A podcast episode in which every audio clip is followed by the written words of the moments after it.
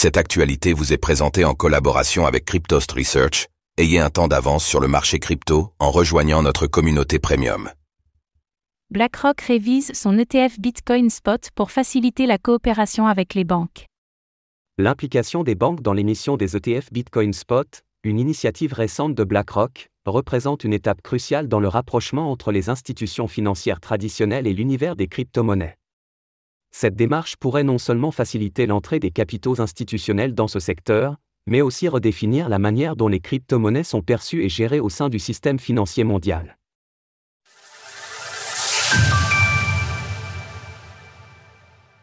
Les banques pourraient jouer un rôle crucial dans l'émission des ETF Bitcoin Spot.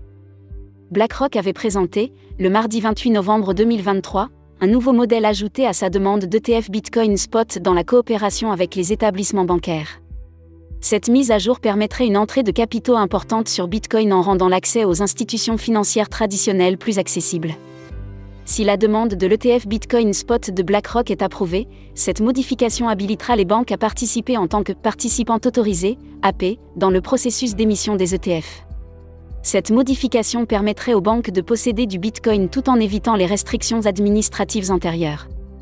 Dans la proposition de révision du mécanisme de rachat de l'ETF Bitcoin Spot, trois modèles sont présentés. Le premier, le modèle d'origine de rachat dit INCIN, ici, les PA jouent un rôle essentiel en facilitant le rachat pour les investisseurs.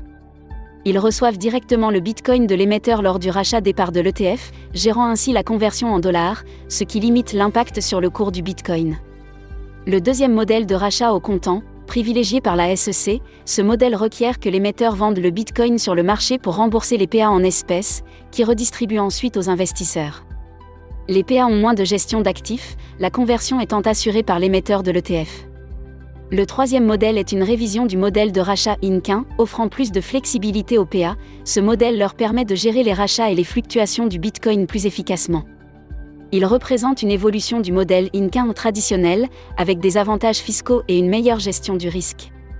Dans ce troisième et nouveau modèle proposé, les PA transféreraient des fonds à un courtier, qui les convertirait ensuite en Bitcoin.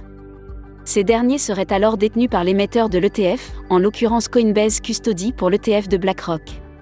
BlackRock soutient que ce modèle révisé assure une meilleure résistance à la manipulation du marché, un enjeu fréquemment soulevé par la SEC et son président, Gary Gensler, lors du rejet des précédentes demandes d'ETF Bitcoin Spot. Cette structure vise également à renforcer la protection des investisseurs, réduire les frais de transaction et simplifier l'émission des ETF Bitcoin.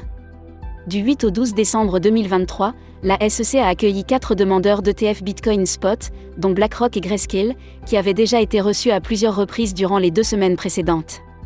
Bien que la SEC ait jusqu'à la mi-mars 2024 pour donner son verdict définitif concernant les demandes d'ETF Bitcoin Spot, les analystes spécialisés dans les ETF prévoient que les décisions pourraient être annoncées entre le 5 et le 10 janvier 2024, date à laquelle la SEC devra se prononcer définitivement au sujet de l'ETF Dark Invest et 21 Shares. Retrouvez toutes les actualités crypto sur le site cryptost.fr.